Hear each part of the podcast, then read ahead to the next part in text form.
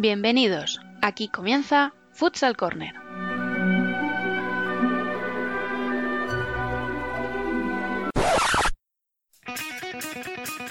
Una manera diferente de entender el fútbol sala.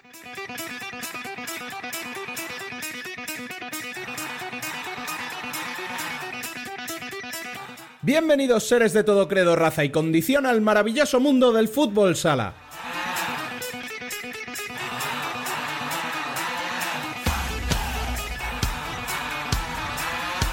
Arrancamos nuestro vigésimo quinto programa de la primera temporada, recordando como siempre que podéis estar al día de la actualidad del fútbol sala en futsalcorner.es y seguirnos en Facebook, Twitter e Instagram como Futsal Corner Web.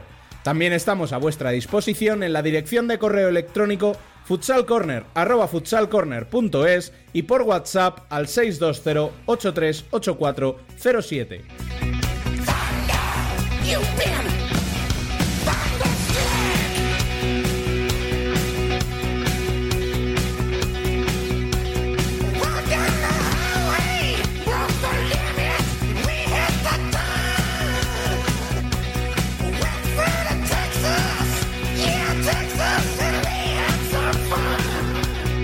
Este será un programa muy especial en el que trataremos la Copa de España con el cariño que se merece. Analizaremos con nuestros amigos y expertos lo que nos espera en Málaga. Buscaremos torneos coperos por todo el mundo y cerraremos recordando las finales más igualadas en la historia del torneo.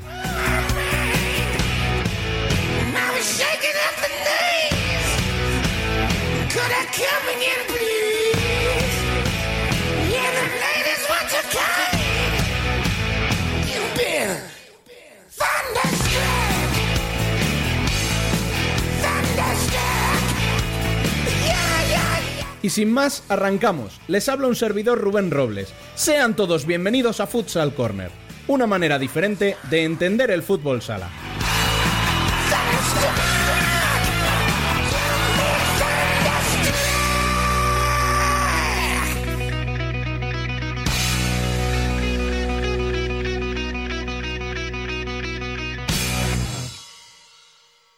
Hola, buenas. Soy Dani Rodríguez, entrenador del Jaime París Interior Fútbol Sala y os invito a escuchar toda la información del fútbol sala en el podcast de Futsal Corner. Un saludo a todos.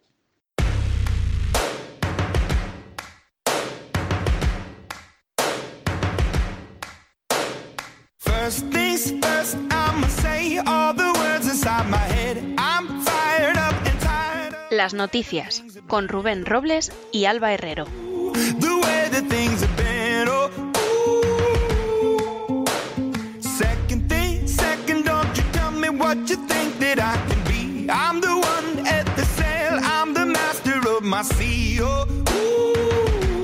En primera división masculina, los grandes beneficiados de la jornada por arriba fueron Palma que venció a Oparrulo y Shota que hizo lo propio con el Pozo. Se aprieta así la lucha por la tercera y cuarta plaza, ya que la cabeza parece inalcanzable tras nuevas goleadas visitantes de Inter y Barça. En la zona media, lo más destacado fue la victoria de Levante que adelanta Jaén y meten 8 y 7 puntos respectivamente con el noveno clasificado. Por abajo, el empate entre Córdoba y Zaragoza les descuelga un poco más tras la victoria de Aspil en casa, además de cobrarse el puesto de Maca, que fue destituido esa misma noche.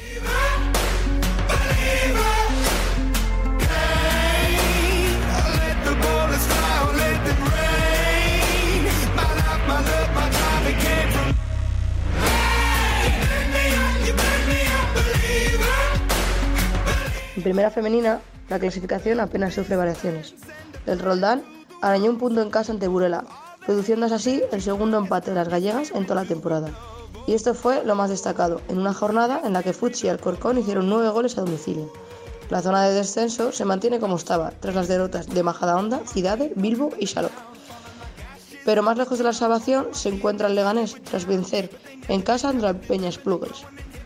Victoria también del Móstoles ante la UCAM y cerró la jornada el Sala Zaragoza 2, Ourense 3.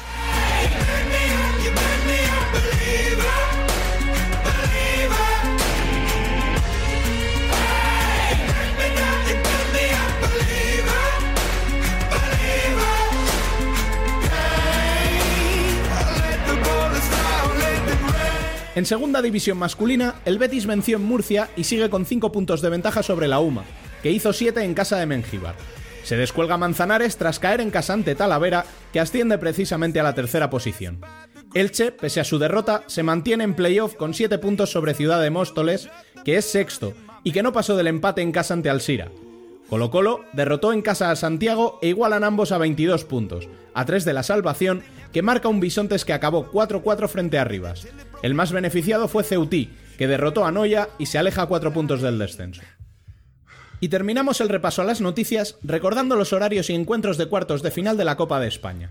El jueves a las 5 de la tarde, Inter y Palma se enfrentarán otro año más, dando el pistoletazo de salida a la competición. Justo después, a eso de las 7, lo harán Valdepeñas y Jaén.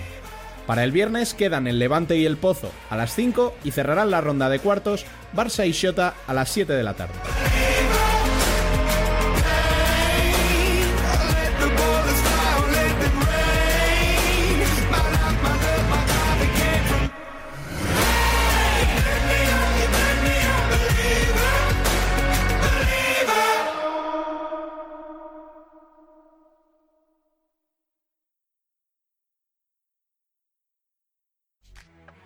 Take you to the candy shop. I let you the lollipop.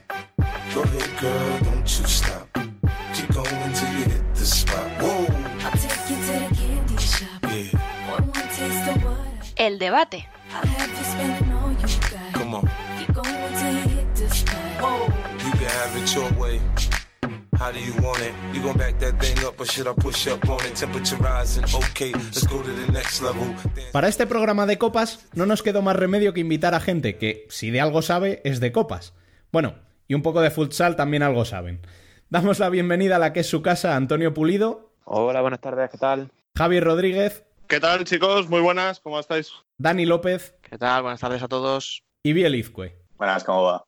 Bueno, aquí calentando, ¿no? Qué tímidos os veo a, a seis días, a, bueno, seis días, digo yo ya, a nada, que nada. empiece la copa. Ahora. Nada de nada. Ahora sí Aún se ve. estará cerca. escuchándonos en Málaga o de viaje, espero. Incluso.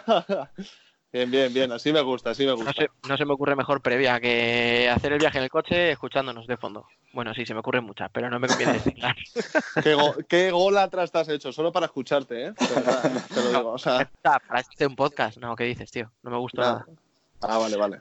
Vamos al anda, que, va- que si no se nos va a ir esto de las manos, que, que nos conocemos. Venga, sí, vamos al lío. Vamos a analizar los cuartos de final uno por uno. Y empezamos, como no podía ser de otra manera, por el primero que se juega, Inter Palma. Venga, Biel, ¿empiezas? Pues yo creo que Inter es el claro favorito, ya no solo de esa eliminatoria, sino de ganar. Eh, pero Palma mm, tiene la diferencia de que llega por fin a una copa con buena dinámica, con buena racha, confiados, mm, motivados por cómo están sacando los partidos a pesar de las dificultades y la falta de gol. Y yo, en general, creo que si hay sorpresa de ganador de copa, el ganador está en el lado de Inter. Mm, O sea, quieres decir que la gana Inter. No, que la gana uno de los cuatro que juegan el jueves. No, no. Y ahora, En ese lado del cuadro no hay opción a sorpresa. Que no hay opción Yo- a sorpresa. No, sí, sí, bueno, bueno, bueno, bueno. Hay, escucha, las hay y bueno, vamos primero con el Inter Palma. Venga. Agradezco, que, yo agradezco que Biel pues se ponga la tirita, empieza a un poco vendarse un poco la mano, como siempre. Sabemos que el Palma pues es un equipo que no se le dan bien las Copas de España, pero aquí quiero decir, se le ha visto un poco el plumero, ¿no? A Biel, no hay que tener tanto miedo porque al fin y al cabo el Palma debe de haber algún momento en algún año en el que dé un puñetazo sobre la mesa, ¿no? Debería. Quiero decir, Sí, sí, siempre- sí, es una de las oportunidades. Por Claro, eso digo que si hay sorpresa, está en el lado de Inter. Claro, claro, pero ha empezado Mm. la intervención y ya veía un poco que olía a, que te estabas retirando. No, pero es- Escucha, ¿sabes qué el pasa? Que favorito es Inter. Biel es muy de vadillo. Entonces, ¿sabes? Le copia la táctica. Juega a defender, a ver qué pasa. ¿sabes? Pues No Inter va. o sea, Chimpilla. yo estoy de acuerdo en que Palma va a ser eh, el gran culpable de clasificarse o de caer eliminado. Si Palma es capaz de imprimirle esa intensidad, de hacer sufrir a Inter a nivel defensivo, donde yo creo que es donde más le está costando al equipo de Tino este año el mantenerse un poco más sobrio, el no encajar goles, el no ir por detrás en el marcador. Si Palma consigue dominar eso, y eso que estamos hablando que este año Inter le ha ganado los dos partidos a Palma, tanto en casa como, como en Son Mox, eh, mm, yo creo que puede haber sorpresa ahí si Palma sabe leer el partido frente a un Inter que obviamente, ya lo, lo hablábamos en los últimos días sobre todo, eh, funciona mejor lejos de Torrejón que en casa, que en Torrejón, eh, y por eso creo que, por eso creo que a lo mejor Inter puede dar la sorpresa, pero Palma va a decidir mucho en su partido de cuartos de final. O sea, yo lo que veo es que Inter al final, ¿por qué juega mejor fuera de casa? Que le está dando vueltas a ese tema que en casa. Porque al final en casa los rivales le dan el balón, le dan metros, le dicen ven aquí, genérame. Y, en, y fuera, pues al final los rivales siempre pues tienen que dar un poquito más la cara y tal. Y, y Tino se siente muy a gusto replegando y saliendo rápido, robando el balón, etcétera. Yo ahí ves donde puede tener Palma sus opciones. Que Palma también es un poco en ese estilo. Y no sabría si tanto como tú dices que vaya a depender tanto de Palma la eliminatoria. Y el primer partido de Copa es el más peligroso para mí de todos. ¿eh? El del jueves a las 5 de la tarde, no por Sí, Inter, sí. ¿eh? da igual el que lo juegue. Eh, me, Pabellón acuerdo, me- me vacío. acuerdo del Pozo contra Jaén en el Ciudad Real en 2015, que, que le pegó el baño Jaén al Pozo en ese primer partido precisamente. Y creo que es el más complicado en el que los equipos todavía no saben quizás dónde están.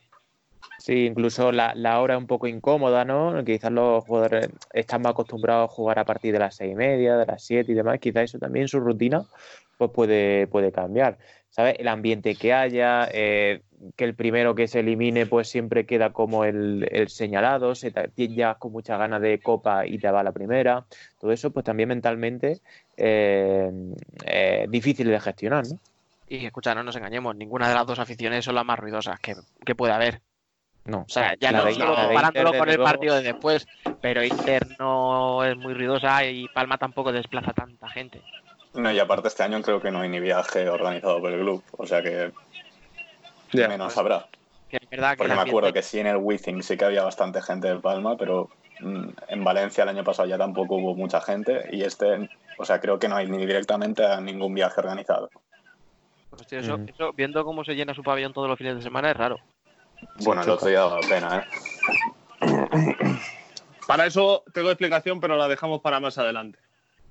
Qué tanto, tanto de la afición de Inter como la de la de, de la de Palma, ¿eh? O sea, me refiero, falta, hay mucho arraigo, por ejemplo, yo hablo de Inter en Torrejón y creo que se puede entender más en Palma, ¿no? Una isla, al final el desplazamiento es mucho más complicado que el que Sí, pueda tener cualquier sí, claro, claro, de no, Inter, no, no lo que te hago pero- de Peña, pero sí que en, en- en eventos así, pero hay que poner en contexto, Valdepeñas es una ciudad grande, me refiero, para poder disfrutar de, de- de deporte de alto nivel como, como es el Valdepeñas, el Viñalbal y Valdepeñas, y Jaén ya ni, ni os cuento, o sea, es la, y el, el- el- el- es lo único que tienen. También, hay que Exactamente. Sí, Eh, sí. Ja- Jaén ahora mismo es la, la referencia, en la élite de cualquier deporte que tiene la ciudad. Entonces es normal que esa masa social se desplace a muerte con el único equipo que año tras año, en, la- en los últimos cinco años, les está dando alegrías. Sí, no era, no era tanto una crítica como constatar eso, que el horario es malo, que es el primer partido, entras frío y encima tampoco te mete en el, par- en el partido una afición ruidosa. O sea, lo que quería decir es eso, que va a ser todo como muy frío. O sea, no sé, a lo mejor la primera parte se nos pasa y sin que Sí, parezca y que hemos empezado.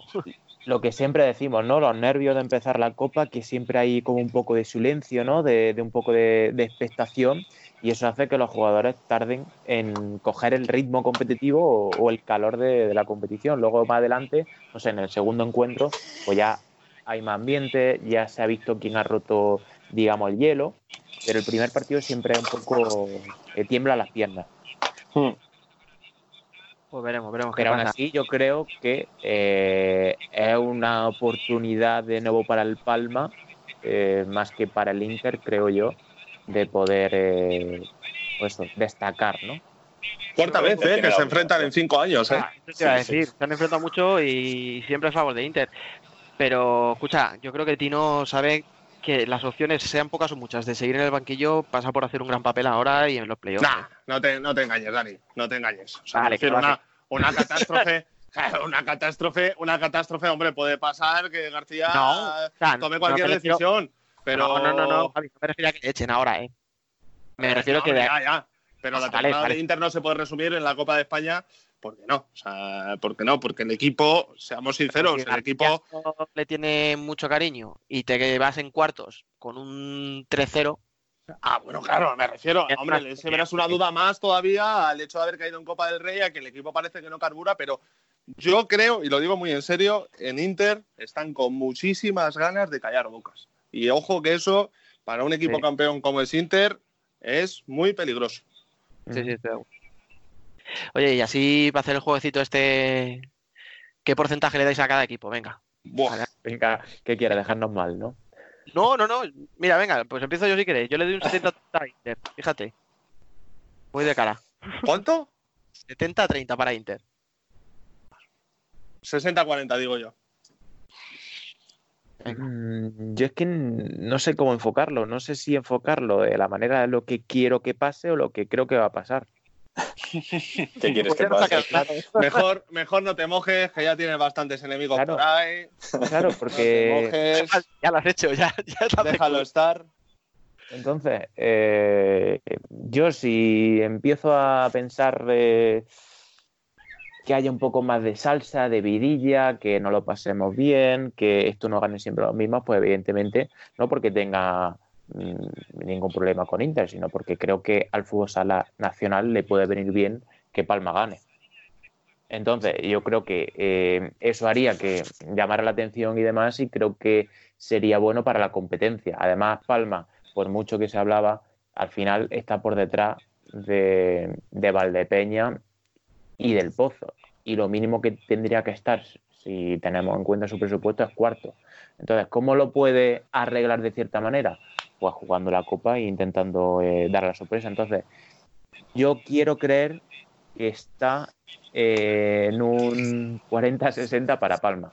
¿vale? Quiero creer, me quiero concienciar y quiero eh, cer- cerrar los ojos para que sea así. Madre mía, la vuelta que dado. Yo no lo veo tan fácil, ¿eh? Yo veo un 55 para Inter y un 45 para Palma. Y ya me parece que a lo mejor Mira, me tiran demasiado viene- los colores. Ahora que a mí me gustan mucho las apuestas, que Dani lo sabe bien, pues... No tardo ni 10 minutos. Que las está sufriendo, dirás, ¿no? Joder, de verdad. Ya, escúchame, ya hablaremos de esto más Bueno, adelante. venga, venga, que sí, que aquí.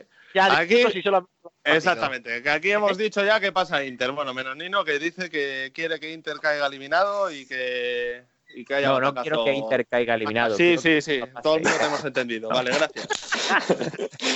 Bueno, pues venga, Javi, que te veo con ganas. Analízanos el Jaén Valdepeñas. Buah, partido sin red, sin cuerda, para mí el más bonito de los cuartos de final, con las dos mejores aficiones, eh, con dos dinámicas quizás que, bueno, podríamos decir que si te fijas exclusivamente en el mes de febrero, eh, te dejan algunas dudas, sobre todo quizás, eh, bueno, pues eh, Valdepeñas en este, en este, en este último tramo, ¿no? Pero yo creo, y fíjate, aquí sí que me voy a mojar y esto queda para, para que me lo pongáis el día 9, el día 10, si queréis de esta eliminatoria sale el campeón de la Copa de España 2020. ¿Sí? De esta eliminatoria sale el campeón de la Copa de España 2020. Sí, de hecho tu preferencia ha quedado patente en alguna ocasión, en algún grupo de WhatsApp. Veremos, no vamos a, no vamos a O sea, estás tirando, estás tirando conversaciones privadas a, a un podcast eh, que va cogiendo poco a poco los galones, ¿eh? Claro, tampoco, tampoco escucha a tanta Ah. gente, no te preocupes, nada, no pasa nada. Podéis, podéis Ya, sacar bueno. aquí sucio, mierda, hay dos posibilidades, hay dos posibilidades, quiero decir, tampoco es, tampoco te estoy en este canto, en este caso vendiendo, pero bueno. eh, si se lo aquí- yo lo digo, ¿eh? Si se lo cree Valdepeñas, Valdepeñas puede ser la sorpresa de esta Copa de España. Entonces ya ni siquiera he tenido que, que decir a quién dijiste. Exactamente. Yo creo que, que es el partido de verdad sí más bonito por todas las aficiones, por mm, todo lo que mueven estos equipos, por la ilusión que tienen. Si, mm, no, si atendemos a lo que ha sucedido en los últimos meses, creo que Valdepeña, evidentemente, aunque ha perdido en los últimos días un poco de, de fuelle, creo que Valdepeña, eh, anímicamente y por plantilla, está bastante mejor que, que Jaén, sinceramente. A ver, por plantilla, yo creo que más o menos todos estamos de acuerdo en que Valdepeñas tiene mucha más plantilla y mucho más fondo de armario que Jaén. Pero es que esa dinámica que estáis diciendo, ese mes que lleva Valdepeñas un poco... "Ueh", al final ha sido muy regular todo el año, pero es que esto es un partido a cara o muerte, o sea, a vida o Mm. muerte. Y yo, Jaén, Dani Rodríguez, me fío mucho de ellos dos, o sea, me fío de Jaén como Sí, equipo sí, y me fío sí. mucho de Dani Rodríguez, de cómo plantea estas eliminatorias. Y estoy viendo un Jaén últimamente muy bien. O sea, mejorando bastante. Y no sé, no sé, yo no lo veo tan claro para Valdepeñas. A lo mejor hace un mes lo tenía mucho más claro de lo que lo tengo ahora, ¿eh? Ayer Aparte, perdió en Tudela lo de Jaén. que es muy bonito el partido. O sea, yo tengo mucha ayer ganas. perdió en Tudela Jaén, quizás eh, Jaén es un equipo muy, muy, muy, muy competitivo. Entonces sabes que siempre te va a competir. Y puede jugar a favor con que el Valdepeña es un equipo debutante y le pueden temblar también las piernas. Pero claro, no todo el equipo debutante traen detrás de sí una afición Mm. que, Ah, que- le, hace, le hace jugar como en casa. Entonces, eso quizás puede ayudarle a Valdepeña a no entrar tan frío en la eliminatoria. Sí, pero bueno, escucha, que es un equipo debutante como equipo. Pero que al final, el portero es Edu, que ya estuvo el año pasado con Sota. eh, tienes a un Rafa Rato, tienes a, a gente como Chino, que si hay algo que le pone es la Copa de España. Tienes a José Claro, Ruiz, o sea, entonces- que son tíos que han vivido copas, pues eso, más que tú y que yo. Entonces te está arrimando a lo que yo pienso. No, digo que no va a ser fácil para ninguno de los dos, Mm. pero, pero, pero le doy una pizca más de favoritismo a Jaén. Porque por sabe lo que juega. Claro, po- porque es eso, o sea, es que llega la copa y, y cambia totalmente, o sea, Pero También es cierto que estamos en año de barbecho de Jaén, ¿eh? Eh, llevamos así 2015 muy bien, 2016 ya saben lo que le costó, llega el 2017 y bueno, empieza a haber esa recuperación, llega 2018 y ganan la Copa de, de España aquí en Madrid y el año pasado para mí lo hicieron bastante bien también, con posibilidad también de ganar título y... y- este año también están otra vez en la Final Four. Sí, sí, Pero- sí, por supuesto, pero veremos a ver a qué le da prioridad a Dani Rodríguez, ¿no? Claro, yo, por ejemplo, eh, los partidos que he visto del Jaén este año, eh, no me da esa confianza, que luego compite muy bien, pero no me da esa confianza que había en otro año. Por ejemplo, en la, en la portería ahora están rotando. Fabio no es, no es, eh, titular indiscutible, juega Ozzi. Alan Brandi sí que yo creo que es el jugador más en forma. Fran Peña también es otro de los jugadores que han fichado este año de segunda a primera y está jugando bastante bien. Pero, por ejemplo, Mauricio, Carlito, Jordi Campoy, son jugadores que antes sí que es verdad que eran un soporte y este año no están teniendo tanto peso. Y eso es quizás uno de los temores que puede, que puede ocurrir en, en la pista de, de Málaga, claro. Pues nada, chicos, venga, vamos Yo a también creo que el partido, Ah, perdón, perdón. el partido yo creo que también estará en cómo gestionan las emociones, porque son dos equipos que tienen muchas ganas, porque eh, Sí, sí, ya sí. hemos visto cómo han sido los partidos que han jugado esta temporada. Eh, piques también entre afición, de quién es la mejor, y ya también dentro, sobre el parque también hay, hay ciertos piques. O sea que el partido Ujú. también puede ir por ahí. Va a ser Sí. calentito, calentito. Sí. Sí, sí. Bueno, dicho esto, 50-50, no me mojo, vamos, ni, ni un pelo. Yo creo que No sé, pero que me da que esta va a ser la más igualada de todas. Claro, y quien se lo va a pasar bien, yo creo que ese va a ser el partido de cuarto de final, evidentemente por el ambiente y por todo lo que genera, por las ganas que tiene eh, todo el aficionado. Creo que este partido va a ser de, de lo El mejor. mejor, sí, Mm. estoy de acuerdo. Sí. Junto con el Barça Sota, quizás de cuartos, ¿no? Que también hay muchas ganas. Esperemos, porque luego estos partidos que esperamos mucho, mucho, mucho, luego a veces nos pegamos Mm. un repalón. Yo voy a decir también 55-45 para Jaén, ligeramente. Uh, eso es como no mojarse, pero haciendo que te mojas, ¿no? No, no, eso es. Eso es que lo pienso de verdad, que creo que es un pelín favorito, pero no, no tanto. Yo opino un 65-35 para Valdepeña. ¡Ulo! Tú no vuelves por la salobreja, ¿eh? Ya, hay que, ser- hay que ser- intentarlo ser lo más realista posible. ¿no? El contragafe, es el contragafe. Ya, ya. Eh, así, o aciertas la apuesta o pasa Jaén. Eh, Gana.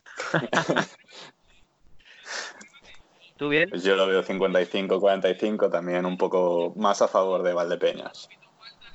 Bueno, bueno, bueno. O sea, uno a favor de Jaén, que soy yo, dos a favor de Valdepeñas, uno por mucho y otro justito. Y Javi, que no, Que nada, yo nada. que ni fu ni fa, ¿no? Hombre, había dicho que va a ganar la Copa Pero ya ha dicho quién es su campeón. Sí, sí, sí. Claro. No, no, eso es- Bueno, venga, va, aceptamos barco. Como... Como animal de compañía. Vamos Exacto. al viernes. Venga, sí, que nos liamos. Vamos al viernes. El Pozo Levante. Vamos, Nino, te toca. El Pozo Levante, es que eh, esto me, gusta, o sea, me gusta porque eh, creo que la afición o los aficionados que van allí, no solo del Pozo y Levante, se va a involucrar en el partido, porque creo que ninguno de los dos equipos cae bien. Creo que, aunque a mí no me gusten que le piten, no van a tener un recibimiento bueno por lo que ocurrió en la presentación de, de la Copa de España allí eh, en Málaga. Y sinceramente creo que ninguno de los dos está teniendo un juego regular. Es decir, eh, el Pozo va y viene, Levante eh, hace partidos muy buenos contra el equipo grande y luego sufre contra los equipos pequeños. Creo que ninguno de los dos eh, tiene, eh, digamos, un, un plan muy definido, pero a fuerza de eh, pegada, yo creo que el Pozo pues, puede, puede solventarlo el partido fácilmente. Yo tengo muchas ganas de que Diego Ríos se, se reivindique como para mí lo que es un pedazo de entrenador y, espero sobre todo ver a un Levante que sea cuanto menos atrevido, que quiera jugar al fútbol sala y que fuerza Levante al- a- y que fuerza al Pozo al que ya le ha puesto en más de una ocasión, no solo esta temporada, sino en otras temporadas, un poquito contra las cuerdas. Si consigue, sobre todo, mostrar esa versión que, que estaba hablando Nino, contra que ha mostrado yo creo que contra grandes equipos, eh, Levante puede estar en semifinales el sábado. Yo lo veo complicado, ¿eh? Y mira que me gusta Diego Ríos y mira que tiene buena plantilla Levante. Y mira que no está el Pozo en su mejor año, ni mucho menos. Con lo cual, dicho esto, es contradictorio a lo que voy a decir, que es que yo creo que va a pasar Jaén, o sea, Jaén digo ya ahora. El Pozo va a pasar, me parece, eh, relativamente fácil. O sea, Sí, a mí, a mí me da también Pues eso, sensación. pero eso también será un problema sumado para, para Levante, que no sabe que, eh, eh, en, en qué tierra está ahora mismo andando, por dónde pisa, eh, sobre todo de cara al futuro y a la posible continuidad de Diego Ríos o no, ¿eh? Sí, no, escucha, ya están saliendo también rumores de jugadores que se van. O sea que ya Sí, está, eso- está entrando en el modo ese complicado. De hecho, el año pasado, si no me equivoco, cuando eliminaron al Levante, eh, es cuando saltó la noticia de David Madrid, Se ¿no? Que lo de David. Madrid. Sí, claro, entonces no quiero decir Para que- eso estaba avanzado antes de la Copa, yo creo, ¿eh? Pero... Sí, pero se lanza después. Mm, sí, sí. Sí. O sea que ya hay ese run run. eh, No sé, a mí me que- sabe mal por Diego Río porque es otro técnico que, que en general tiene buena prensa y que, y que se le ve que es un currante.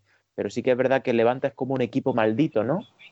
Que nadie termina de coger las riendas de- del equipo, de la plantilla y hacer buenos papeles. Porque está viendo como mucho, mucho cambio de, de rumbo. O sea, tenías un entrenador, cambias totalmente el estilo, cambias a un montón de jugadores, ya para la temporada que viene están volviendo a haber mucho rumor.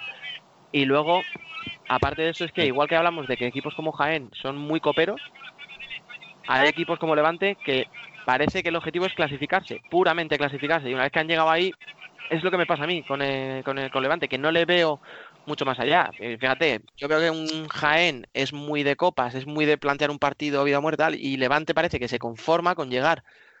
Como que, bueno, pues yo he hecho lo que tenía que hacer, que era llegar aquí, vengo aquí, tal, celebro que estoy en la copa, pero no le veo una Claro, intensidad que- en el juego. claro. mm, Y ya te digo, Para o sea, eso y no vaya a la Copa, ¿sabes? Mm, yo qué sé, eh, los equipos que llegan a la Copa precisamente es, es un torneo en el que a un partido sí que le da más oportunidad a los pequeños y simplemente tiene que ser toda la actitud contraria. Sí, pero no sé. ¿Entiendes? Si os acordáis, No es la primera, fue no la primera participación, claro, no es la primera participación. Ya el año pasado tienen esa experiencia, traumática, sí, pero tienen esa experiencia. A lo mejor tienen más ganas. A lo mejor Márquez, que yo me acuerdo del año pasado que estaba llorando en la pista cuando eh, cayó el Levante eliminado, pues tienen esa ambición. Yo tengo la esperanza, evidentemente, de que haya un partido disputado, pero creo que eh, no va a ser así. Vamos a ver lo que sucede. Pues sí. Ya todo esto, estamos hablando de Levante mucho, pero es que el Pozo lleva, lo estaba mirando por curiosidad, de los últimos siete partidos, los tres que ha ganado, o sea, tres de siete, que para un equipo de Pozo ya de por sí es malo, son Burela, Córdoba y era otro de los de abajo, pero ahora mismo no me acuerdo. Córdoba, sí, Burela, a Rivera, ¿no? Rivera. Y Rivera. Y a Rivera. Claro, o sea, son tus únicas tres victorias de siete partidos. O sea, Claro, este, este año el Pozo ha perdido contra el primero, el Inter, contra el segundo, el Barça, contra el tercero, el Valdepeñas, contra el quinto, el. Sota y contra el sexto, el, Palma. eso es, al revés, o al revés. el- ahora- contra Palma y Sota también ha perdido.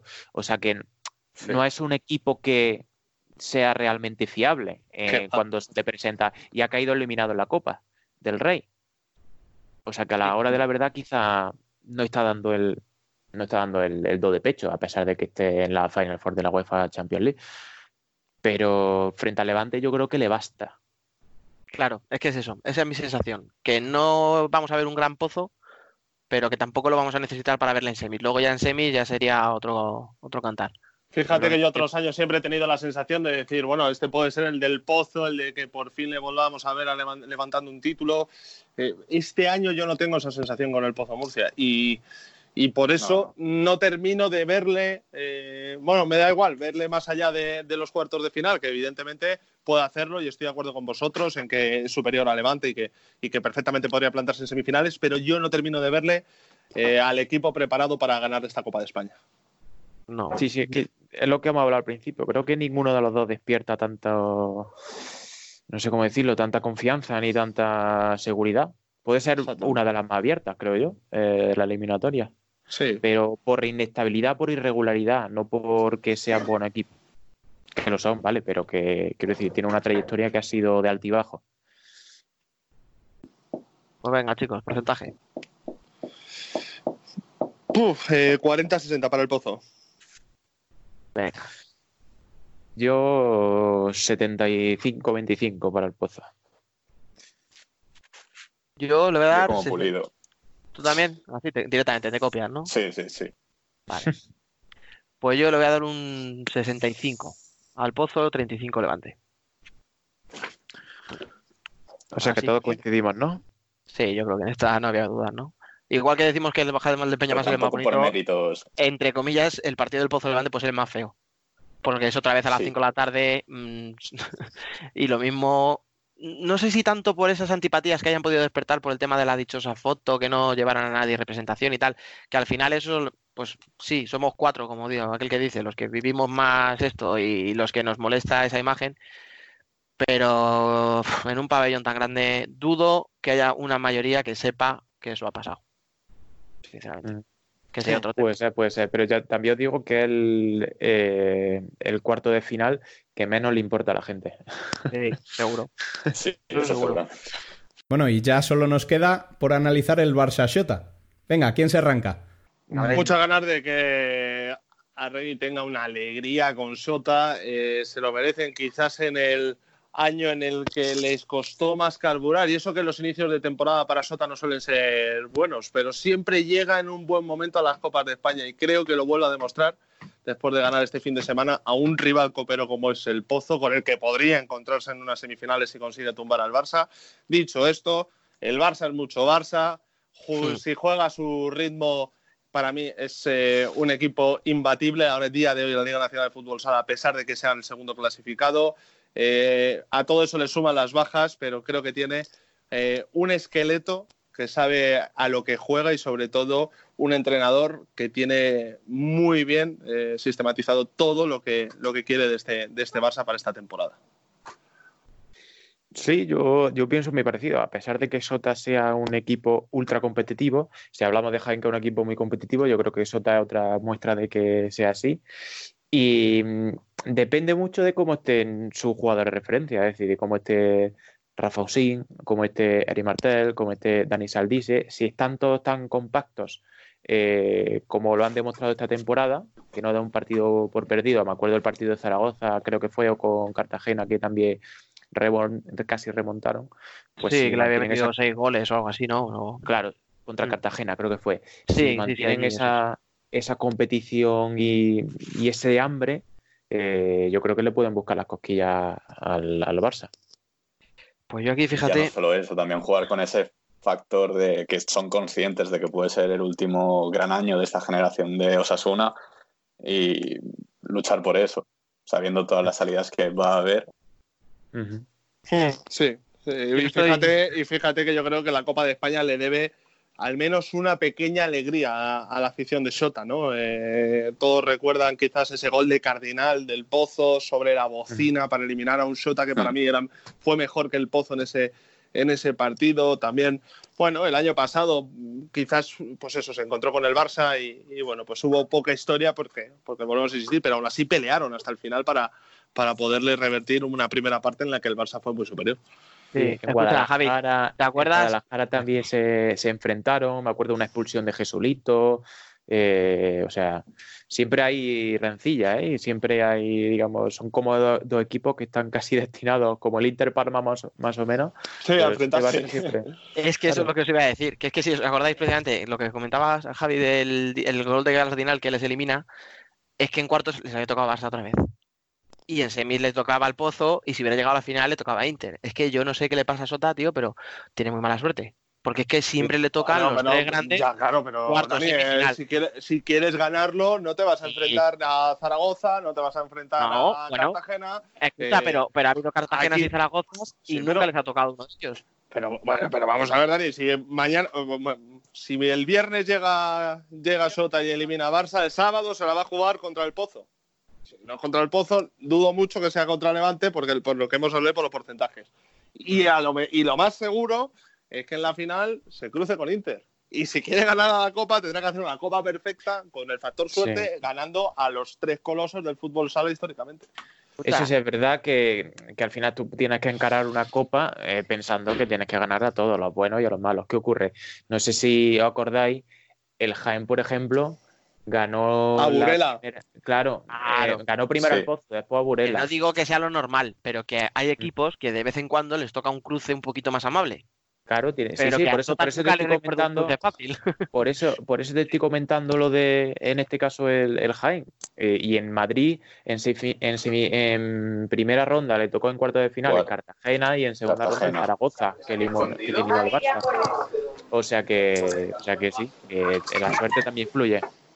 Ya, Que dicho esto, ya os digo que a mí nada más llama ilusión, y os lo digo así, lo digo claramente, que ver a Sota ganando un título. O sea, ganando Sí, la sí, Copa España. Oh, joder, por supuesto. por supuesto. Porque es que sí, es sí. eso, o sea, yo soy de Arregui a muerte, como ha dicho Biel antes, eh, el año que viene se va a ir Saldise, Martel, veremos si se van Rafa Usín, etcétera, y me encantaría que se fueran con un título.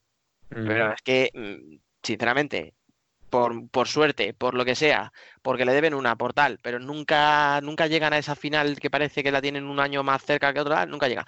Y si encima pones enfrente a un Barça que no tiene a Ferrao, pero tiene a Adolfo, que está en modo Sí, sí, sí. pantera, que es que se le caen los goles de los bolsillos. Tienes a un Barça que te juega bien eh, de cuatro, que ahora empieza a meter un pivo con Chimbiña, que te defiende el portero jugador, que tiene. Pero no es el mismo 3-1 rotaciones. con Simbiña, fíjate. No he visto No, no. La, el- la misma pizarra de No, 3-1 no, no, en el. Barça con Simbiña que, que con Ferrao o, Esquer- eh, o Esquerdiña. No, incluso ni siquiera la misma con Ferrao que con Esquerdiña, si es que está claro, que te condiciona mucho el estilo del, del jugador. Sí, pero no me Eh. refiero en cuanto a resultado, ¿eh? me, refiero, me refiero sobre todo en cuanto a, a- a la forma de construir o de tener esa referencia ofensiva. No le encara igual el Barça que cuando tenía que cuando estaba cerrado. Mm, A ver, al final, bueno, ha ido metiendo Andreu sus variaciones, de verdad que le ha costado un poco, pero es que está a una velocidad de crucero tremenda. O sea, es que sale a una media de seis goles por partido últimamente. Que parece un Mm. resultado de tenis. Bueno, dicho esto, aquí me la voy a jugar y digo que el 30% de Shota va a ser muy valioso, el 30-70, ¿eh? o sea, Pero muy valioso el 30% O sea, va a Shota. ganar el Barça, pero el claro, 30% le das muy favorito al. Barça, pero sabes que Sota es que No, no, no, no, no, no, no, no, no. Ojo, lo que estoy diciendo es, el Barça es gran favorito, pero ese Ujú. 30% de, de Shota, eh, el 30% de Shota eh, puede ser muy peligroso para callarme la boca y equivocarme. Y que luego llegue eh, Rafa Usín y, eh, y diga, todos los que decían que no creían en nosotros, eso irá por mí. Y diré, me lo como. Esto, no, esto claramente es una táctica para acertar sí o sí. O sea, No, no, yo dije que iba no, a ganar el Falso Barça, pero, 50-50. pero Ah, no, no, no. No, no, no. O sea, lo he explicado bastante bien. Sí, no te entienda. Y te digo una cosa y te la digo sin broma. Le da más valor al 30 del Sota que al 40 que le has dado a Levante, por ejemplo, ¿a que sí? ¿No? Eh, mm, a ver, no. Yo en el ¿Le ve más Levante, a a Levante Di que sí? Javi, di que sí. claro, para no Me meterme en más charcos, ¿no? Vale, bueno, venga. Pues yo digo que no. O sea, yo lo que te estoy diciendo es que el Barça es el gran favorito, sí, pero que haya ahí un 30% de que Sota me calle la boca, eh, muy importante, ¿eh? Vale, vale, vale, vale. Ahí ha quedado, ahí ha O quedado. sea, que no le va a molestar si luego Gusin sale en prensa y dice. Exactamente, o como si sale Aguirre, o sea, Regui, perdón, y dice que, que ha habido mucha boca chancla que les daba por muertos. Pues Eh, eso soy yo. Preguntaré, es exacto, dando nombre y apellido cuando, cuando gane Sota. Dicho esto, yo le doy un 25 a Sota y un 75 a Barça. Lo siento. Pero, Sois unos sinvergüenzas de todas maneras. no, no vamos a cambiar ahora. A ver, los que faltáis. Venga. Yo sinceramente también quiero que gane el, el Sota, por todo lo que me han hablado de Arregui, de que eh, pues Sí, sí, ahora eh, súbete al barco. Sí, sí, sí, sí. Pero yo le daría al Barça un 70-30, igual que Javi, pero sin darle tanto valor, sin darle tanto valor al Sota, porque yo, o sea, soy consciente de que un 70-30 es que lo más probable es que ganará el, el Barça. Espera, que yo diciendo que el 70 es para el Barça, no digo que lo más probable es que gane el Barça, ¿no? Es Yo que has dado un estoy 30 muy condicionado. Es que ha dado un 30 diciendo, ha O sea, dado un 30 luego- diciendo que. Luego Nino es el que manipula, eh, Daniel. O sea, Espera. es increíble. Bueno, es increíble. Escucha, O sea, Se te llena la boca en redes sociales. ¿qué de que- porcentaje le dais a Adri Franklin? Nada, nada, yo ahí no participo. Yo ya voté en secreto para, para fastidiarte, pero bien. No, sí, ya, sí, ya me ha dejado claro este que no me perdona ni una copa. Pero bueno, vamos a terminar con esto mejor. Biel, ¿qué quedas tú?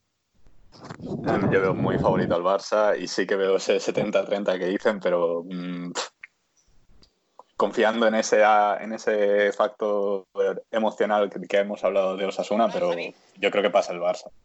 Madre mía. madre Pero mía. fácil, además. Sí, sí, sí. Y además, es la, es eliminatoria más decidida, ¿eh? O sea, la más decantada. Más- claro, al menos. incluso. Fuera caretas, hombre. Claro que sí. Pues nada, chicos, algunos os veo en Málaga, algún otro no.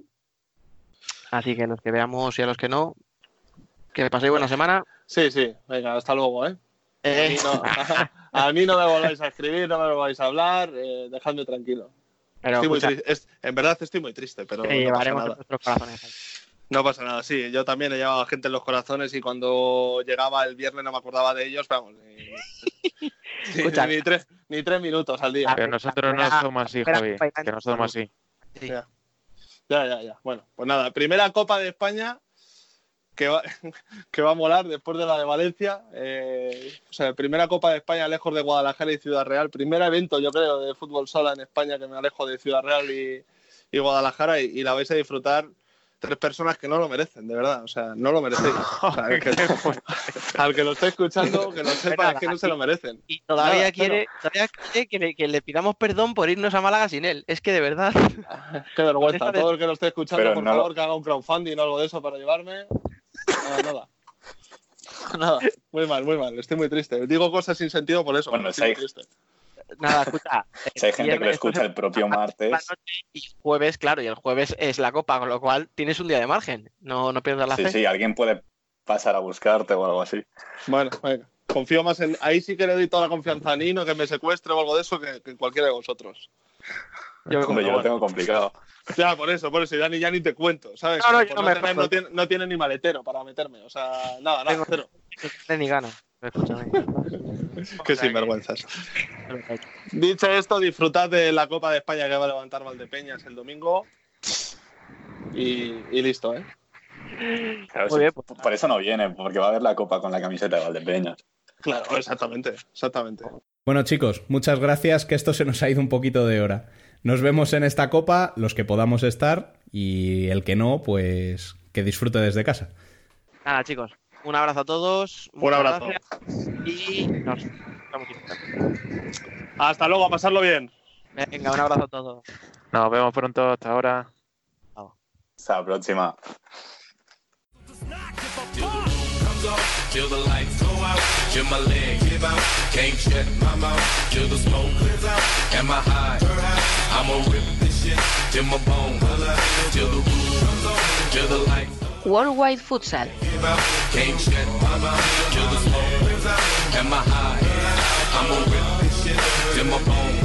Music is life.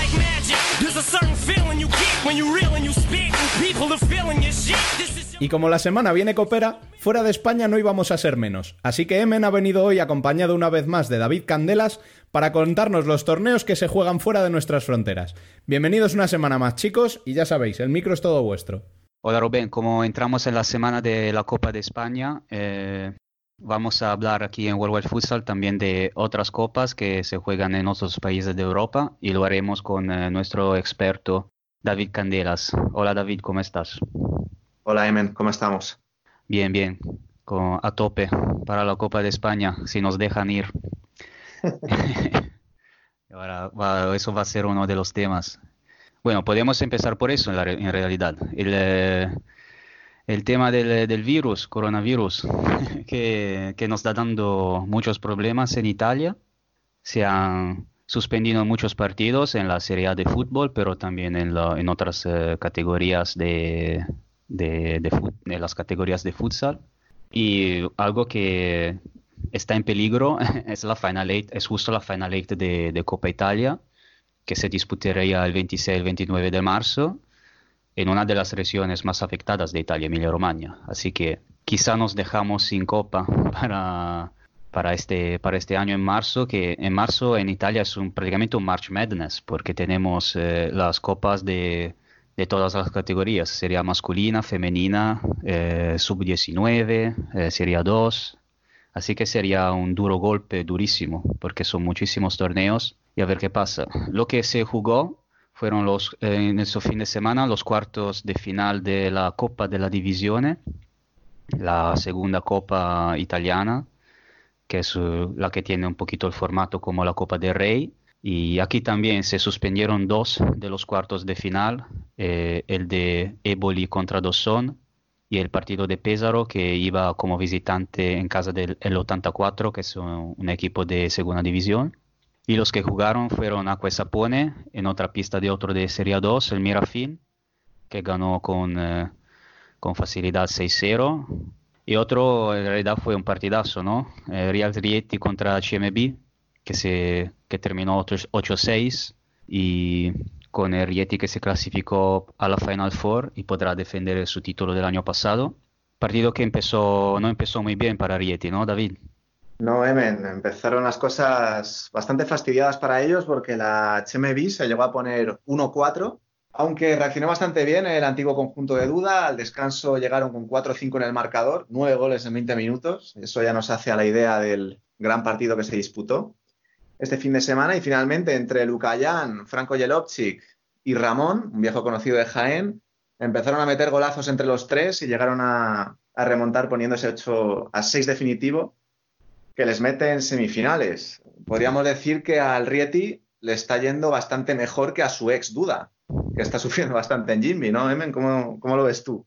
Sí, no, Rieti sigue siendo, ahora tiene como entrenador eh, que ha sido su capitán hasta, pocos hasta hace pocos meses, pero ha hecho un periodo como entrenador-jugador durante la temporada después de la marcha de Duda y ahora es eh, entrenador eh, eh, por completo porque se retiró durante la temporada hace un mes y las cosas están yendo bien. eh, yo creo que después de Acqua e Sapone y Pesaro es, la, es otro favorito para, para el título final y sí, las cosas siguen yendo muy bien. Y lleva ocho, ocho eh, cinco victorias consecutivas, eh, una racha de victorias en, en Serie A y si, lo- si, los si les dejan jugar, el 6 de marzo tiene Real Rieti Acqua e Sapone en Serie A, así que va a ser interesante.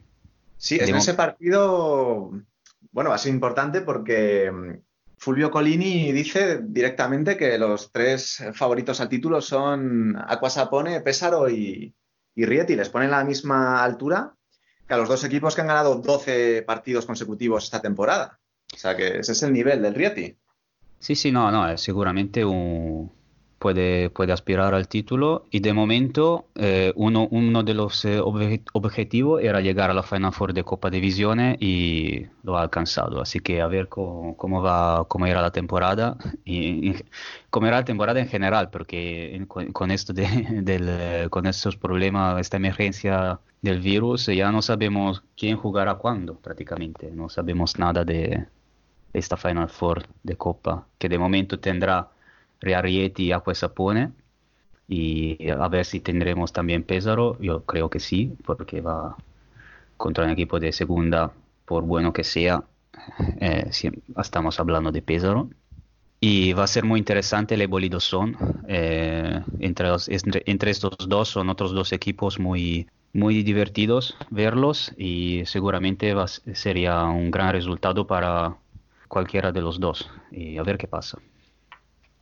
Y sobre Y- todo a ver si, a ver si se termina jugando, porque, Montemurro ya no tiene ningún tipo de capacidad de decisión, ¿no? De- ni en la liga ni en la copa, porque yo sé que si estuviera él seguro que se le ocurría algo para sortear el virus y... y Sí, ayer, ayer final. es otra, es otra cuestión, lo, lo hablé la semana pasada, que tiene, también está en, esta, en Montemurro está en esta situación con este problema de las eh, de esa, de esa llamada de tele- telefónica, que este audio que se filtró, está en problemas, digamos, extradeportivos, pero toda- todavía sigue presidente, o sea que yo supongo que puede o sea, no, está, está, empezó una, una- como una investigación de la Federación de, de Fútbol que, que tendrá que ver si, si tiene responsabilidades, si tienes que despedirlo. Insomma, no es la mejor situación donde, donde, donde encontrarnos, digamos.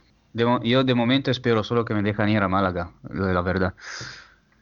En España no va a haber Es mi- ninguna restricción, tú tranquilo. Es, es mi única preocupación de momento. Sí. le- Ah, para los que nos escuchan, yo, no- yo no vengo de Italia, yo estoy en Lisboa, ¿eh? No, no, soy inocuo. Bueno, eh, pasamos a otro, otro país que estaba jugando la Copa en estos días, eh, o sea, la Copa de Rusia. Eh, en Rusia aquí no tienen ningún Final Eight, Final Four de, de ningún tipo. Es un sistema de ida y vuelta. Y aquí tenemos ya un- el primer finalista, ¿no?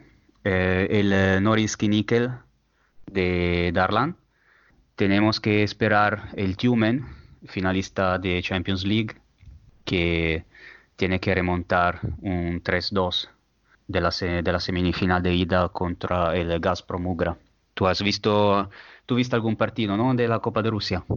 Sí, me he visto los tres que se han disputado. La primera eliminatoria ha estado bastante interesante, la que ha enfrentado a Norris Nickel y a Orkim, porque ha sido una eliminatoria bastante incógnita. Norris Nickel va quinto en la primera división, acaba de fichar a Darlan y a Julio Zanotto. Es, un equipo ahora mismo bastante atractivo de ver, pero el Orkim, que está líder de la segunda división y que eliminó a, al Vicinara, la verdad es que le ha puesto contra las cuerdas. En la ida ganó bastante bien, 6-4 gracias a un juego de contraataque y a un buen portero jugador con Sablojov, que incluso marcó gol. Pero en la vuelta, eh, Norris Nickel, el equipo polar, supo ajustar bastante bien, cambió rotaciones. Julio Zanotto y Arlan, esos dos fichajes de Carlos Barbosa, pasaron a ser la novena y décima rotación en este partido de vuelta. Metió a jugadores más rápidos como Suchilin o Alibekov. Y ese cambio en su estrategia le ha permitido remontar ante su público. Norris Nickel eh, es un club que no olvidemos que tiene el dinero por castigo, está patrocinado por esa empresa que es la mayor productora del mundo de níquel y paladio y la mayor productora de oro de Rusia, que es Noris Nickel, ¿no? Eh, la empresa que le da nombre al club. Así que si quieres se puede fichar a, a 12 brasileños, no solo a Zarlán y Julio Zanotto. ¿Cómo ves el Tumen para, para la final? ¿Podrá remontar contra el líder? Les vi bastante mal, les vi bastante mal, bajos de energía eh, y sobre todo pues con un Antoskin bastante apático, jugando a su bola. Eh, el partido de Tumen era uno y el suyo era otro.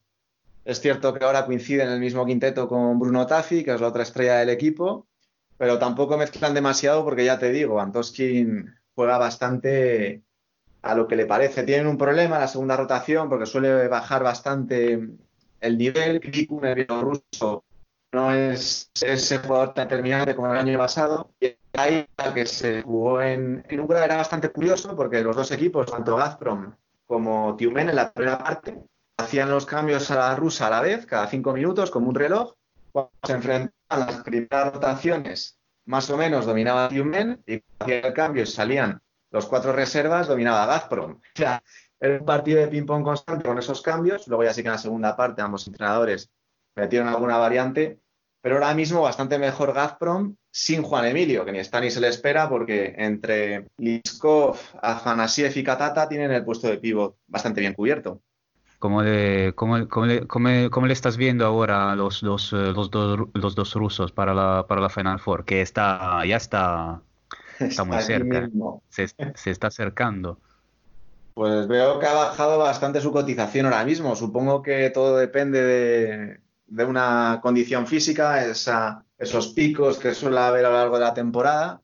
Ahora mismo veo a Barcelona y el Pozo ligeramente superiores a ambos equipos eh, rusos. Vamos a ver también Tiumen cómo acoge a, a Boliña, que lo ha fichado precisamente del Norwich Nickel, que es un pivot ahí para jugar de espaldas, muy bueno a balón parado, porque tiene un cañón en su zurda, y que no jugó, no jugó en la ida contra el Gazprom, en estas semifinales. Pero ya te digo, Emen, de momento los rusos, por lo que le he visto en los últimos partidos, me dan poco miedo y me hace ser bastante optimista respecto a Barcelona y sobre todo al Pozo, que era el que empezó el año con un poquito más de dudas.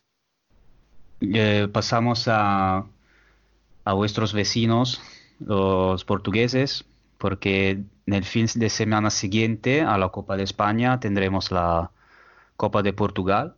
Con el formato de la Copa de Portugal es un poquito diferente, o sea, mixto, porque ha tenido eliminatorias directas como, en Copa, como Copa de Rey, estilo Copa de Rey, hasta los octavos de final pero tendrá una Final Eight como co- en un fin de semana, estilo como, como en Copa de España. Eh, recordamos que ya se jugó una copa en enero eh, llamada la Taza de Liga, donde jugaron los primeros ocho de la, de la ronda de ida, pero es un formato, es un torneo con mucho, mu- mucho más reciente y con mucha menos importancia. Esta, la Copa de Portugal, es la, es la copa para el futsal portugués es la que en teoría vale más. Y aquí tendremos eh, el derby lisboeta entre Sporting y Benfica, lo tendremos ya en los cuartos de final.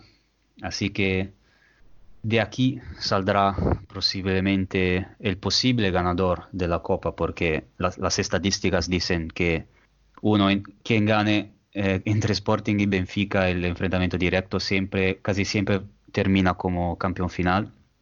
El último campeón diferente de los eh, que, no fue, que no Lisboa fue eh, el Fundao en 2014 y luego tenemos la victoria de Belenenses que sí es de Benfica pero no que sí es de Lisboa pero no es ni Sporting ni Benfica. Y eso fue en el 2010 y si, si no siempre siempre Sporting y Benfica.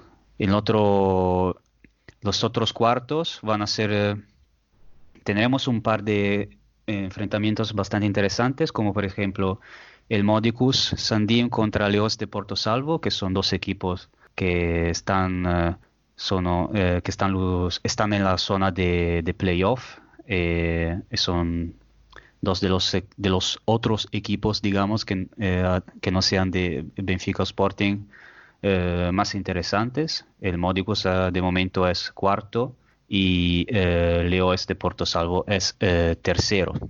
En la otra parte de la, de la tabla tenemos el Sporting Braga, eh, séptimo en liga, contra el Ladoero, en equipo de segunda.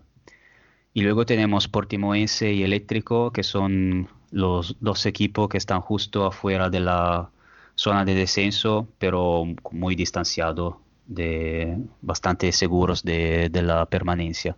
Elementos de interés en esta copa, David.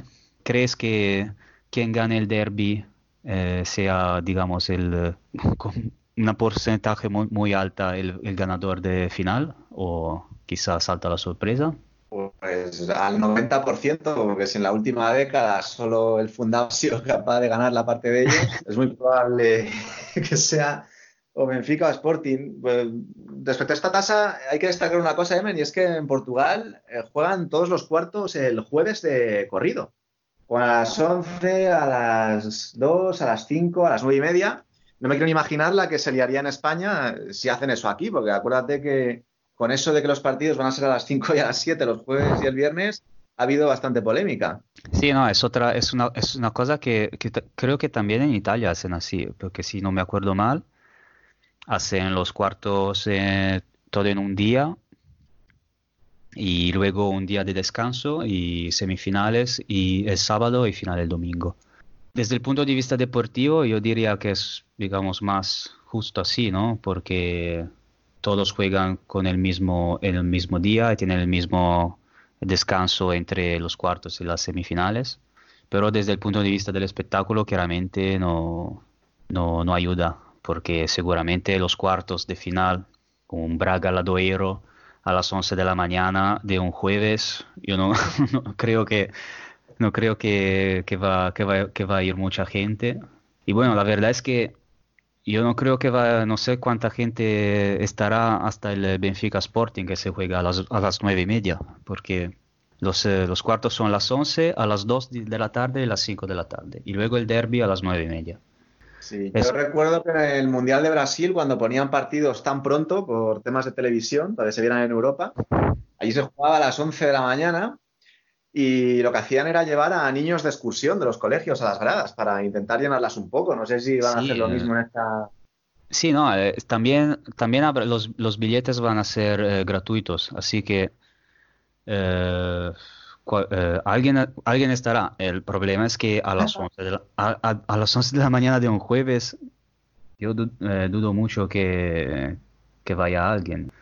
En cuanto a las eliminatorias, Emen, para que los oyentes no se piensen que esto es solo un Benfica Sporting, pues si te parece podemos destacar a algún jugador en el que fijarse por si alguien tiene ese canal 11 en el que, en el que se van a retransmitir todos los partidos. En Módicos, en Módicos Sandim, sin ir más lejos, hay un, viejo conocido del Pozo como es Joel Queiroz, que también estuvo en, en el Osasuna. Y en el equipo al que se enfrentan, que es el Leves de Porto Salvo, está Pedro Cari, que le tuvimos aquí en Zaragoza un par de meses hasta que salió pitando. Y luego tenemos también a Divaney, ¿no? Divaney que desgraciadamente lo, o sea, desgraciadamente sobre todo para él, que fue protagonista de una eh, de un maltrato de, de Konomak en Serbia después de, de una lesión, denunció que el club lo abandonó después de la lesión sin asistirlo, sin nada, y ahora al- eh, encontró, ha encontrado el club con el Portimonense, ha vuelto a jugar. Sí, digamos que aquí, eh, en la parte sin- que no sea Benfica Sporting, digamos que el Braga de momento está, es favorito para llegar a, la, a la final, aunque no está en un buen momento porque ha perdido los últimos tres partidos de liga, pero los números Sí. dicen, dicen Pero que... tiene ahí algún internacional portugués. Tiene a Vitor Hugo en portería, a Marcio, que es un ala bastante habilidoso, está Nilton también, el cierre, que suele ir bastante con Jorge Bras. Yo creo que es un equipo que, bueno, yo le veo en la final, claro, porque esa parte del cuadro es un poquito débil. Sí, sí, va a ser, digamos que yo creo va a ser in- interesante la, la semifinal entre lo que sea Benfica o Sporting y Módico su Porto Salvo, porque allí, digamos que allí es la, es la clave, o sea, si es donde puede, pueden dar la sorpresa un, uno entre Módicos o Porto Salvo. Allí es bastante, bastante la clave. Y luego lo que llegue a la final, eh, que tenga suerte contra quien sea. Pero Sí, bueno, y no nos olvidemos del Ladoiro, porque también vamos a destacar un, un jugador de ese equipo de segunda división, que es Esquerda, ¿no? Brasileño de 40 años, que estuvo varias temporadas en el Fundao, pero que tiene experiencia en Rusia, en el CSKA de Moscú, y también estuvo por China en 2014-2015, en ese Guangzhou Lixun. Aquí hay jugadores interesantes en todos los equipos, que nadie se piense que Portugal es una liga de pueblo como yo he llegado a leer en Twitter en algún momento. Sí, no, es que sí, desgraciadamente hay este, digamos, este, esta diferencia enorme entre Benfica y Sporting que yo espero que de algún, no sé cómo, sinceramente, pero que un día se, como digamos, se resuelva un poquito porque hay muchísimos jugadores interesantes en Portugal que no sean los de Benfica Sporting y hay equipos interesantes. El problema es que con estos dos tienes muy, muy pocas posibilidades para, para ganar algo. Pero, pero sí, eh, también tiene motivos de interés, seguramente, como todas las ligas. Como siempre digo, Hay al eléctrico, que no lo hemos mencionado. Ahí la gente se puede fijar en Cristiano, el portero de pelo afro, que era suplente de Roncaglio el año pasado en Benfica. Mm, sí, Eh, es verdad. también es un portero de bastante nivel para la edad que tiene. Sí, sí, jugadores interesantes eh, tenemos todos. Eh, desgraciadamente será TV de pago y no podremos verla. Pero bueno, Algún streaming seguro que se saca Valerio o algún amigo de Twitter de la manga, seguro. Bueno, estoy convencido. Sí, hay algún, algo de alternativo, entre comillas, vamos. Esperamos que, lo- que, que, lo- que se encuentre. Bueno, ya está. Ya, ya hemos hablado un poco de, de esos torneos de, de copas de, de otros sitios y ahora a contar los días para la Copa de España. Para quien estará en Málaga nos vemos. David, tú no, tú no vas a estar en Málaga, ¿no? No, yo, yo no voy a poder estar, pero ojalá os lo paséis muy bien y se vea un gran espectáculo, no solo dentro de la pista, sino también fuera, porque seguro que por la noche la aprovecháis muy bien. Todos los que estéis por allí. Entonces, nada, si no, si no nos vemos, pues eh, ya hablaremos para la próxima. Por supuesto. Un abrazo, Emen. Gracias, David. Muchas gracias chicos como siempre.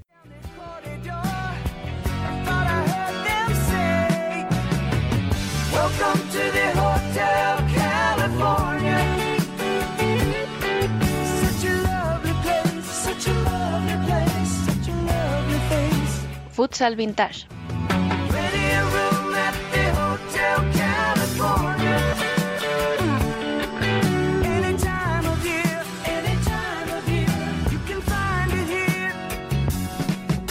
Bueno, pues ahora retomamos nuestra sección más nostálgica para recordar las mejores finales de la Copa de España. Siguen con nosotros Dani y Biel.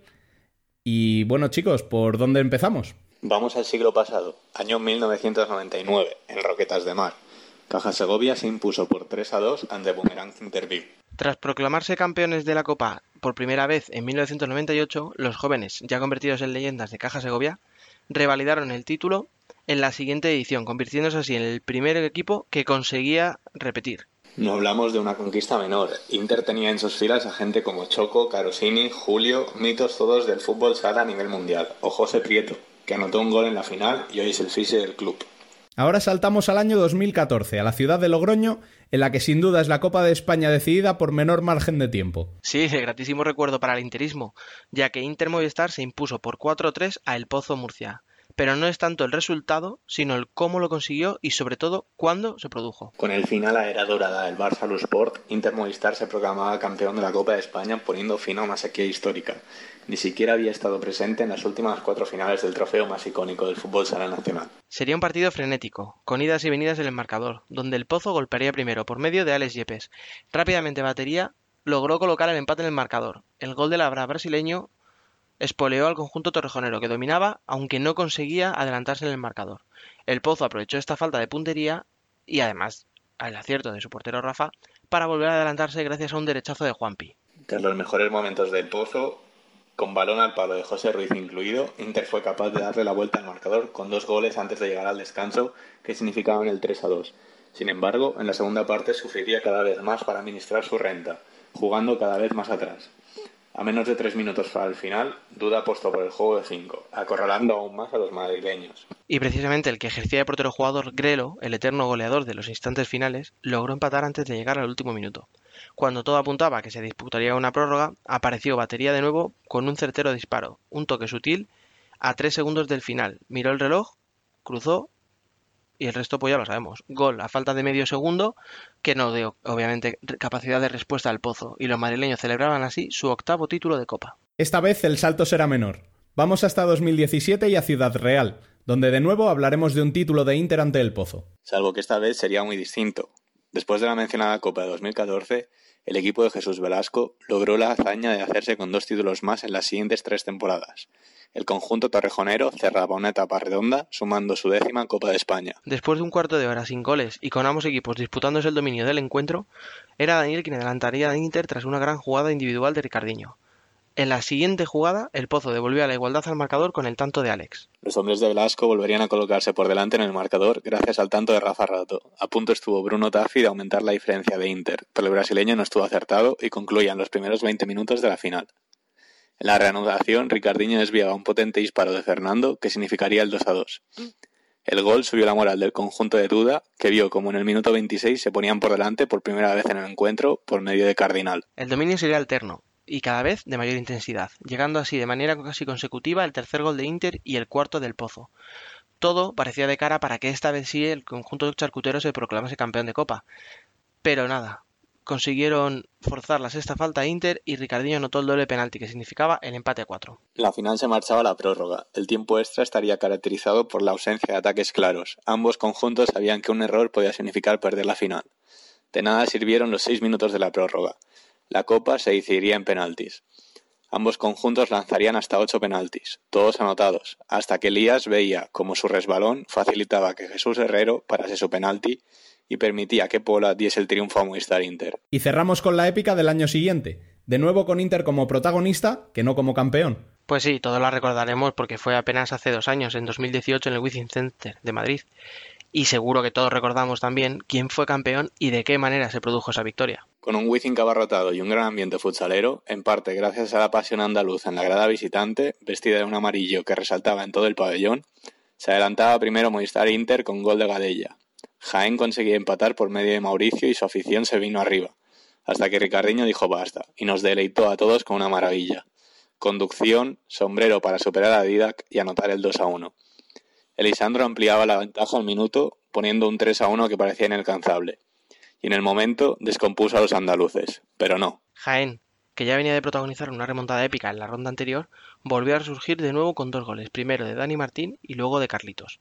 Los de Dani Rodríguez, con más pasión que juego, aquella famosa tormenta que nos desveló después Chino en un programa de televisión, que no es más que un ataque de cinco en el que todos van con el alma hacia la portería contraria, con más corazón que cabeza, demostraron una fortaleza única y consiguieron el empate. La final se marchó a la prórroga. Nadie olvidará un Wizzing Center lleno hasta la bandera, con miles de aficionados jienenses gritando si se puede, si se puede.